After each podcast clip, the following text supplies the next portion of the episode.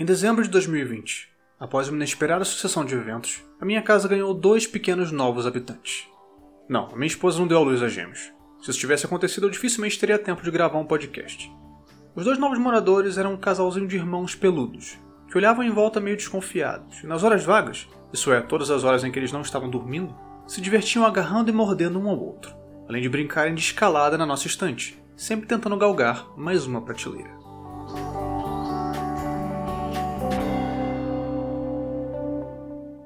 Nunca havia tido um bicho de estimação, quanto mais dois de uma vez. Não que eu não quisesse, bem pelo contrário, mas foi uma daquelas coisas que por N motivos a gente vai adiando. Na minha idealização, eu sempre quis ter um cachorro, o animal mais incrível do mundo, de acordo com todos os filmes da sessão da tarde. Era algo que eu sempre dizia que ia fazer, em algum futuro próximo. Mas o Damien e a Ravenna, que no momento em que eu escrevo essas palavras estão olhando muito atentamente pela janela do escritório, não são cachorros. Eles são exemplares daquela outra família de mamíferos que faz bastante sucesso como animais domésticos no Brasil e em todo o mundo, e que não costuma ser descrita com a alcunha de melhor amigo do homem. Damien e Ravenna, resgatados por um casal de amigos que nos ofereceram a oportunidade de sermos seus tutores, são Felis catus, ou parando de fingir que eu sei alguma coisa de latim, gatos domésticos. Se existe uma coisa que a internet adora, são gatos. E como você deve ter reparado, passamos por um momento tenso nos campos sociopolítico e econômico, sem falar na pandemia. Sendo assim, eu me propus a trazer ao randômico um assunto que resiste a toda polarização. Afinal, seja o que for, foto, vídeo ou GIF, se tiver um gato, todo mundo, todo mundo para pra ver. Agora, portanto, chegou a vez de pôr essa teoria à prova com um podcast sobre esse leve, despretensioso e divertido tema. Um podcast sobre gatinhos.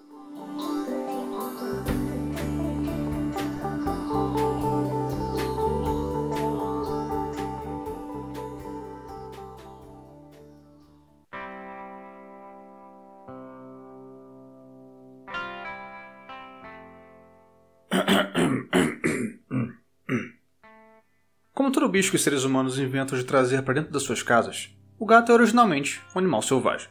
De modo geral, animais selvagens e pessoas costumam ficar cada um no seu canto, de modo que uma aproximação entre as partes deve responder a alguma circunstância específica. E dessa aproximação começa o processo de domesticação. Pense no cachorro, por exemplo. Uma hipótese para explicar como eles vieram a se tornar cães domésticos é a de que, em algum ponto distante do passado, alguns lobos teriam começado a se alimentar das sobras deixadas por grupos humanos nômades. Os que se mostravam menos ferozes passaram a ser mais tolerados pelos membros desses ajuntamentos, e assim a relação se iniciou, com cachorros selvagens acompanhando as andanças dos caçadores-coletores para descolarem uns ossos a mais. A partir dessa circunstância, a aproximação evoluiu para um forte vínculo entre nós e eles. Os lobos mais dóceis passaram a cruzar entre si, gerando descendentes ainda mais dóceis e acostumados aos humanos, que por sua vez começaram a explorar suas habilidades como caçadores, e mais tarde, no pastoreio. A domesticação do gato provavelmente seguiu um esquema similar, embora o contexto, pelo que se especula, tenha sido um tanto diferente. Para começar, quando os gatos começaram a ser domesticados, os seres humanos já viviam em ambientes domésticos. Isso pode parecer óbvio, mas vamos lembrar que esse é um desdobramento posterior ao período de nomadismo e caça, quando já lidávamos com a agricultura, um dos fatores determinantes para a fixação dos até então caçadores-coletores em comunidades fixas. A gente falou um pouquinho sobre isso no episódio 22 sobre cidades. Vá lá e dá o um confere. É bastante provável que os grupos nômades tenham tido algum tipo de contato com gatos selvagens, mas a aproximação ocorreu mesmo após o início desse processo de estabelecimento num lugar só, quando começamos a ter que lidar com a questão do armazenamento da produção agrícola. Um depósito de comida sempre atrai animais, que por sua vez podem acabar atraindo outros. Quando as safras de grãos começaram a ser estocadas, é quase certo que ratos tenham dado as caras, e todo mundo sabe que ratos na dispensa são um baita incômodo. Vários especialistas especulam que essa foi a circunstância que possibilitou o contato entre humanos e gatos. Os felinos não foram atraídos por sobras deixadas por nômades, como no caso dos cachorros, mas pela promessa de comida fresca e abundante oferecida pelos estoques de comida das primeiras vilas e cidades. Outra diferença entre a domesticação dos dois animais é que, no caso dos gatos, as vantagens desde o começo eram compartilhadas. Cachorros não foram treinados como caçadores e pastores logo de início, isso foi fruto de um processo longo que redundou na eventual troca de benefícios. Humanos oferecem comida e abrigo, cães oferecem seus talentos naturais. Já quando os gatos começaram a entrar nos nossos domicílios, atraídos pelos bichos que atacavam os estoques de alimentos, ficou claro muito mais rápido que cada uma das partes tinha a ganhar com aquela relação. Os gatos, comida de sobra, na forma de ratos e outros roedores, e os humanos, um incrível sistema de controle de pragas. Carlos Driscoll, doutor em zoologia por Oxford e coautor de um estudo bastante citado sobre a domesticação felina, afirma que os gatos meio que domesticaram a si mesmos. Teria partido deles a iniciativa de se aproximar de nós, e a partir daí o processo é mais ou menos o mesmo que se deu com os cachorros. Os mais dóceis foram sendo favorecidos, cruzando entre si e dando crias mais dóceis ainda. O gato foi se adaptando a esse novo ambiente caseiro dos humanos, e assim tiveram origens as dezenas de raças que hoje povoam milhões de residências ao redor do mundo. Em certo momento, acreditou-se que a domesticação dos gatos tinha começado no Egito, há cerca de 4 mil anos, mas evidências descobertas nas últimas décadas têm enfraquecido essa hipótese. Uma das mais fortes ocorreu em 1983, quando um esqueleto de gato datado de mais de 9 mil a.C. foi encontrado numa cova no Chipre. Essa é uma descoberta significativa porque o Chipre não tinha uma população nativa de gatos. A única conclusão lógica é que nós os levamos para lá. E como é incrivelmente improvável que um gato selvagem tenha sido levado numa viagem, só sobra a hipótese de que o esqueleto pertenceu a um gato já domesticado.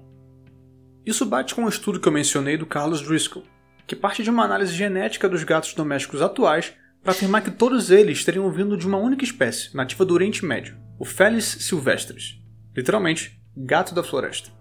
Quanto ao início da domesticação felina, os autores estimam que os primeiros contatos tenham acontecido coisa de 12 mil anos atrás.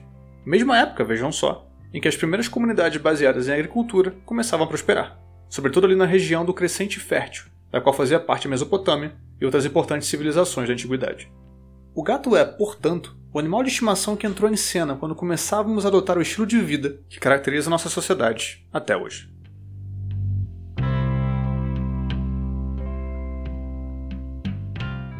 A associação dos gatos com o Egito Antigo é quase automática, e com toda razão. Os egípcios não foram o único povo a associar o gato com o divino e a tratá-los com honra, nem o tinham como seu único animal sagrado. Mas eles certamente se destacavam em sua devoção aos felinos. A deusa Bastet, uma das mais importantes do panteão egípcio, era retratada como um gato, ou como uma mulher com cabeça de gato. Ela era tida como a divindade do lar, que protegia contra espíritos malignos e, vejam só, contra doenças. Difícil não relacionar isso com o conhecido apetite do gato por ratos, conhecidos por espalhar pestes. Sabe-se que pelo menos desde 450 a.C., quem matasse ou provocasse a morte de um gato no Egito era punido com a pena capital, o que mostra que o culto ao gato não era comum somente entre o povo, mas era chancelado pelas autoridades. Tanto era assim que sair com gatos da terra do Egito era terminantemente proibido, e o governo destacava funcionários com missão específica de ir atrás dos contrabandistas para trazer de volta os gatos roubados. O geógrafo e historiador grego Heródoto registrou que os egípcios colocavam a segurança dos felinos acima da própria. Se uma casa pegava fogo, por exemplo, a principal preocupação era com os gatos, e os moradores corriam para dentro das chamas para tentar salvá-los, enquanto outros formavam barreiras em torno do incêndio para impedir que outros gatos entrassem ali. Quando um gato falecia, os membros de uma família raspavam suas sobrancelhas em sinal de luto, que só estaria oficialmente encerrado quando os pelos crescessem novamente. O status do gato na sociedade egípcia fica claro também quando observamos seus ritos fúnebres. O corpo do gato era levado a Bubastis, cidade sagrada dos felinos onde, ainda segundo Heródoto, um grande e belo templo em honra de Bastet fora construído. Lá, os animais eram embalsamados e enterrados em lugares especiais. Gatos mumificados também foram encontrados na cidade e em vários outros pontos do Egito, muitas vezes enterrados perto de seus donos. O fervor em relação ao gato era tamanho que chegou a levar os egípcios a perderem uma guerra. Em 525 a.C., ocorreu a Batalha de Pelúzio. De um lado, os egípcios, governados pelo jovem faraó Psamédico III. Do outro, o poderoso Império Persa, comandado pelo rei Cambises II. Conhecedor da cultura egípcia e do lugar de destaque ocupado pelo gato nela, Cambises adotou uma estratégia que só pode ser descrita como bem louca, mas que foi também meio brilhante.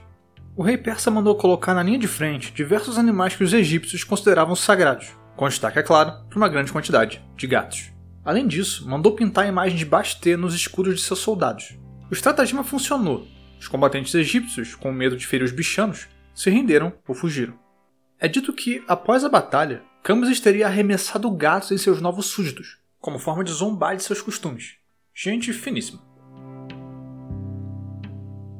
Deixando os egípcios um pouco de lado, cabe apontar para outras culturas em que o gato ocupava um lugar de destaque. Na Índia, por exemplo, gatos estão presentes em alguns de seus mais importantes épicos literários, retratados de forma bem positiva das narrativas. O animal recebia honra em casas e nos palácios por seu incansável trabalho como caçador de outros bichos menos desejáveis. E os indianos também tinham uma deusa, Sast, que era representada como uma figura felina. A deusa chinesa Li Shou também era retratada como uma gata, sendo associada à fertilidade e, de novo, ao controle de pragas. Percebam como esse aspecto do gato era importante para as civilizações antigas e expressava a conexão do bicho com a divindade. Li Shou, assim como Bastet e Sast, era bastante popular e recebia devoção na forma de orações e sacrifícios. Uma antiga narrativa chinesa sobre gatos conta que, no início, os deuses os designaram como supervisores da ordem criada, dando a eles o dom da fala. O problema é que os gatos eram muito dados a dormir à sombra das cerejeiras e a brincar com as folhas que caíam das árvores. Da terceira vez em que os deuses vieram checar se os gatos estavam cumprindo a atribuição que receberam e os encontraram tirando sonecas ou se divertindo, os felinos explicaram que não estavam muito interessados em serem guardiões da criação e que haviam elegido os humanos para esse papel. Foi assim, de acordo com o mito, que os seres humanos aprenderam a falar, já que essa capacidade foi tirada dos gatos e dada a nós. Já no Japão, é muito comum a associação do gato com boa sorte. O artefato que melhor exprime esse entendimento é o Manekineko, literalmente, o gato que chama a sorte, que você certamente já viu em algum lugar. É aquela pequena estátua de um gato com uma das patas da frente levantadas. Na história que deu origem a essa conexão, um gato sentado do lado de fora do templo de Gotokuji começa a mexer a pata para frente e para trás, como num gesto de chamar alguém. E de fato, ele chama a atenção de uma pessoa que passava por ali, um senhor feudal, ou o próprio imperador, dependendo da versão. Logo em seguida, um raio atinge o exato lugar onde a pessoa estava. O gato, portanto, salvou sua vida. Daí a associação com sorte. Numa outra lenda, um comerciante muito pobre estava à beira da falência, até que um gato parou à porta do seu estabelecimento e começou a fazer o gesto com a patinha, o que atraiu diversos clientes para o local, salvando o negócio. Daí você entende por que em muitos estabelecimentos japoneses vemos a estátua do gatinho como parte da decoração. Ela está ali chamando a prosperidade e bons negócios. Um último mito sobre o gato que vale a pena ser citado é o do gato persa, aquele com olhos super redondinhos e focinho achatado. A raça é originária da atual região do Irã e a narrativa de sua origem conta, resumidamente, que certa noite, o herói Rustum salvou um mágico de um bando de ladrões.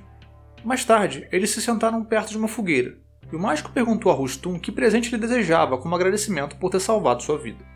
Rustum respondeu que não desejava nada, pois naquele momento já desfrutava de tudo que poderia querer: o calor confortável do fogo, o aroma da fumaça, a beleza das estrelas. O mágico então tomou um punhado de fumaça e das chamas, misturou-as com duas estrelas brilhantes que trouxe do céu.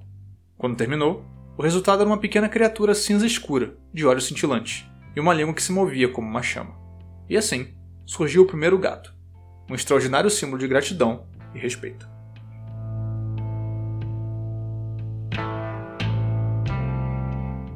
Mas a fama do gato viria a sofrer alterações ao longo dos séculos, resultando na associação da sua imagem com o oculto, a bruxaria e o mal.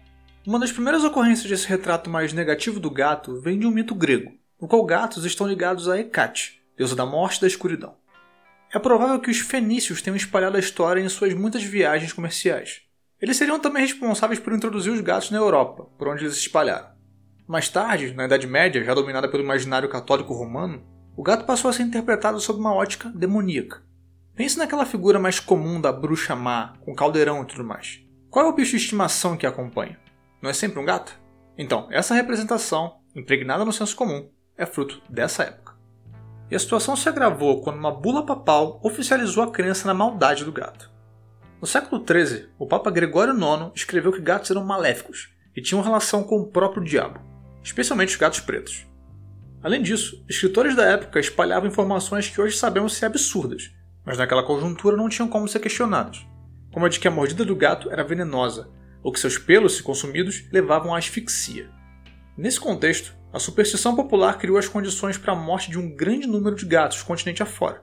Afinal, se os bichos são mesmo do mal, o melhor é matá-los. Da mesma forma, pessoas que demonstravam alguma afeição ao animal, especialmente mulheres, eram vistas como potenciais candidatos à acusação de bruxaria. Mas vejam só como são as coisas. Com menos gatos em ambientes populosos, aumenta a quantidade de roedores que antes eram caçados pelos felinos. E hoje sabemos que as infestações desses animais não são problemáticas apenas porque os estoques de comida são atacados, mas porque ratos são excelentes vetores para doenças. As baixas na população de gatos nos séculos 13 e 14, causadas pela má fama do bicho, podem ter sido uma das condições a partir das quais a peste negra, transportada por pulgas que viviam em ratos, se espalhou pela Europa. E por um tempo, inclusive, chegou-se a acreditar que eram os próprios gatos que espalhavam a doença, o que levou ainda mais à sua demonização e a mais e mais mortes elevando-se mais ainda a quantidade de ratos. É claro que a ação dos gatos em si não seria o suficiente para impedir a difusão da peste, mas é impossível não imaginar como as coisas teriam sido se as crenças equivocadas a respeito deles não tivessem se difundido e seus números não tivessem caído tanto. Mas os gatos recuperariam sua reputação no século seguinte, acompanhando a perda de poder simbólico da igreja. Durante a era vitoriana, a rainha da Inglaterra adotaria dois gatos persas, e dada a popularidade da monarca, o interesse nos bichanos que ela trouxera para sua corte veio aumentar entre todas as camadas de sociedade. Ao longo dos séculos 18 e 19, cresceu no mundo ocidental a noção do gato como um animal de estimação propriamente dito, valendo mais do que apenas por sua função de caçador de pragas. Muitos escritores conhecidos do período, como Charles Dickens, Mark Twain e John Keats, foram grandes apreciadores da companhia dos gatos. Foi a partir dessa época também que os gatos com determinadas características de padronagem passaram a ser considerados mais bonitos que outros e selecionados para cruzarem entre si, criando raças entre aspas mais sofisticadas e cobiçadas que outras. Hoje, só nos Estados Unidos, há cerca de 54 milhões de gatos vivendo em casas. No Brasil, o número chega a 30 milhões.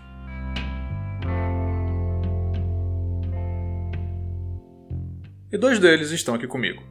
Damien, um belíssimo gato preto, é um pouquinho mais sociável, enquanto a Ravena, sua irmã cinzenta, costuma ficar mais na dela. De modo geral, os dois não são os maiores fãs de carinhos ou de serem pegos no colo, mas na maior parte do tempo eles parecem os tolerar bem. Eu digo tolerar porque, ao contrário dos cães domésticos, que evoluíram de lobos, animais que viviam em bando, os ancestrais dos gatos domésticos eram solitários, dados a um comportamento mais territorialista. É por isso que gatos, de novo, de modo geral, tendem a não ser tão calorosos quanto cachorros, embora naturalmente os milênios vivendo próximos a seres humanos os tenham deixado mais à vontade na nossa presença. E por mais que não demonstrem tanto daquele tipo de afeição que associamos com lealdade ou mesmo com amor, pesquisas sobre o comportamento felino constatam que a separação de seus tutores humanos causa forte estresse neles. Gatos podem não se aproximar muito, e quando fazem, podem não ficar por muito tempo. Mas a mera presença deles à nossa volta é apontada por especialistas como um sinal de que eles apreciam nossa companhia. Talvez, no fim das contas, o mesmo processo que ocorreu conosco tenha ocorrido com eles. Depois de tanto tempo só se dando bem com os ratos que a nossa comida traía, eles tenham passado a nos ver como mais do que só um jeito fácil de descolar a caça. Às vezes eu tenho certa dificuldade de acreditar nisso, sobretudo quando a Ravena me olha com aquela cara de mau humor ou quando Damian faz rasgos em mais uma coberta por motivo absolutamente nenhum. Mas vejam só, talvez eles gostem mesmo da gente. Do jeitinho esquisito deles. O Randômico é escrito e produzido por mim, Josué de Oliveira. A arte é do Bruno Grande. Você pode seguir o Randômico ou a mim no Twitter. Basta acessar os links que estão na descrição desse episódio. Como sempre, leia os textos que eu deixei disponibilizados lá. Eles acrescentam bastante informação ao que eu já falei aqui. Siga-nos no Spotify, deixe avaliações na Apple, conte para seus amigos, aqueles que gostam de gatos, cachorros, peixes dourados ou qualquer outro tipo de bicho de estimação, e nos acompanhe na semana que vem, quando trataremos de mais um tema aleatório. Um grande abraço e até lá!